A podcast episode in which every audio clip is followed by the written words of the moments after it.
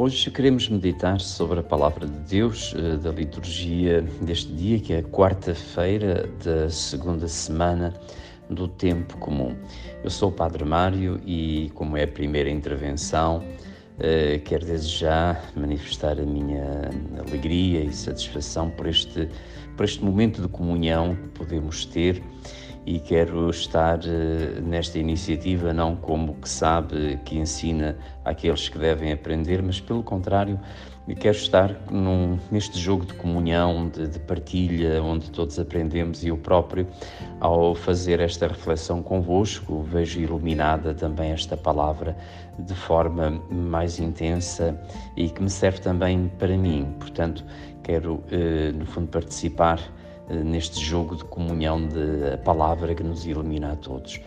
É muito interessante o tema deste dia que anda à volta do dia do sábado. Como sabemos, o sábado era o dia santo do povo judeu e o judeu tinha pelo sábado, que é uma verdadeira instituição, o maior respeito. Se quisermos, na pirâmide dos valores religiosos uh, do judaísmo, o sábado tem um lugar cimeiro, mesmo é das coisas dos preceitos mais importantes. Até há bem pouco tempo, em dia de sábado, nem os aviões voavam em Israel, só para dar a, a sensação de quanto eles apreciavam e respeitavam o dia de sábado. Muito mais naquele tempo, no tempo de Jesus. É curioso que eh, nas passagens anteriores, nos dias anteriores, nós estamos no terceiro capítulo do, do Evangelho de Marcos, portanto, ainda bem no início, mas já uh, no capítulo 1 e 2, três ou quatro vezes Jesus aparece a realizar uh, milagres, curas, anúncios em dia de sábado. Portanto, o sábado é muito posto em evidência no Evangelho de Marcos, nestes primeiros capítulos. Jesus, em dia de sábado, faz uma série de coisas e é em torno desse tema que nos aparece o Evangelho de hoje.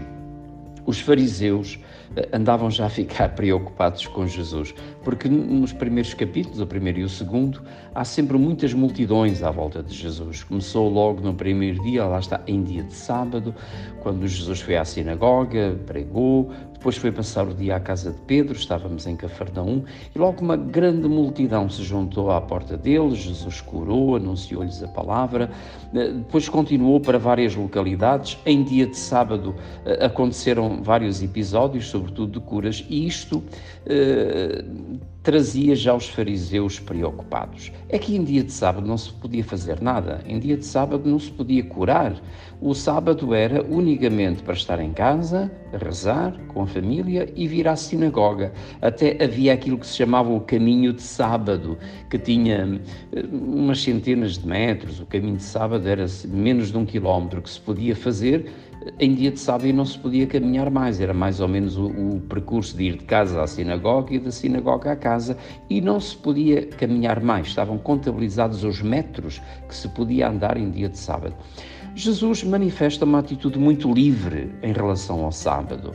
Ao sábado vemos Jesus a passear pelo meio das searas, Jesus vai daqui para ali eh, e, e faz, realiza sinais, portanto, milagres, e isto deixa os fariseus muito irritados.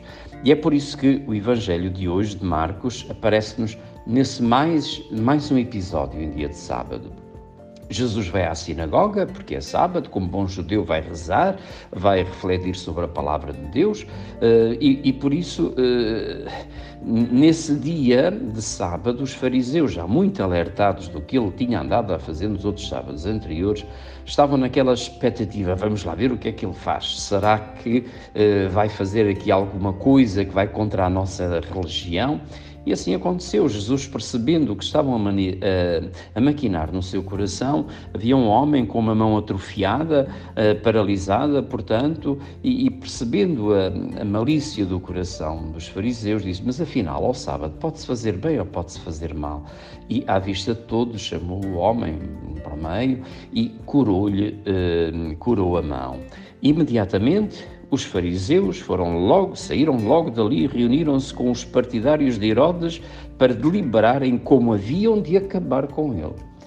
Ora, o que é que estamos, temos diante de nós? O quê? Temos, por um lado, o ritualismo, o preceito fechado de quem eh, acha que o sábado é de tal maneira importante que não se pode mesmo fazer nada, nem sequer o bem. E o cumprimento estrito da lei de Moisés é o que está em questão em contrabalanço com a atitude de libertação e de redenção que Jesus veio manifestar em relação às prescrições de Israel, aos preceitos que tinham de cumprir. A lei de Moisés tinha mais de 3 mil preceitos a cumprir. E Jesus revela uma atitude de profunda liberdade diante desses preceitos, não uh, questionando sequer Uh, naquele momento era preciso fazer bem a alguém, fazia bem, independentemente da prescrição rígida de Israel.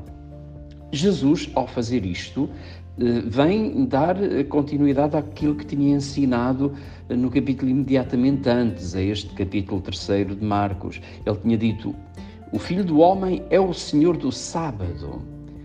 E mais do que o sábado como instituição, é importante encontrarmos com o Senhor do sábado. Mais do que cumprir o preceito, é importante encontrar o Senhor do sábado.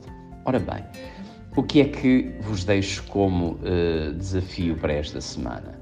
Como vivemos nós os domingos? Para nós, no nosso caso, é o domingo. Como vivemos o domingo? Será que vamos à missa para cumprir o preceito, porque é uma obrigação, porque parece mal, porque estamos habituados a ir? Por que é que vamos ao domingo à missa? Ou então, porque é que não vamos ao domingo à missa? É que aquilo que está em questão não é cumprir um rito, não é cumprir um preceito, é encontrarmos com o Senhor do sábado, que é rico em misericórdia, que é a manifestação do amor de Deus, um encontro que nos preenche com a sua luz, a sua verdade. Desejo-vos que verdadeiramente ao vivermos o sábado, melhor, ao viver o domingo, possamos vivê-lo com esta dimensão, com esta dimensão de profunda libertação que o Senhor eh, nos dá quando nos encontramos com Ele.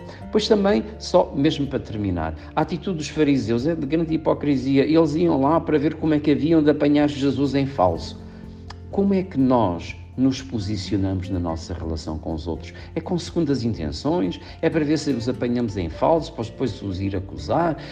Como é que nos eh, relacionamos com os outros? É quem se encontra com o Senhor da vida, com o Senhor da misericórdia, do perdão, da paz e do amor, depois há de trazer para as relações com os outros também esta relação e esta atitude de, eh, de ser alguém que vem ajudar, que vem libertar e não propriamente que está sempre à espera de apanhar o outro em falso.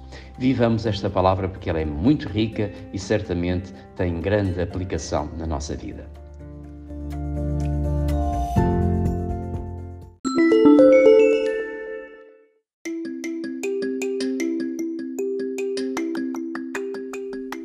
Obrigado por ouvir o nosso podcast. Sou Francisco, um jovem para o mundo unido. Se gostaste da reflexão do Padre Mário, por que não partilhá-la com alguém? Segue-nos no Instagram e no Facebook para ficares a par de novidades que temos para ti. Não te esqueças, é sempre possível algo mais.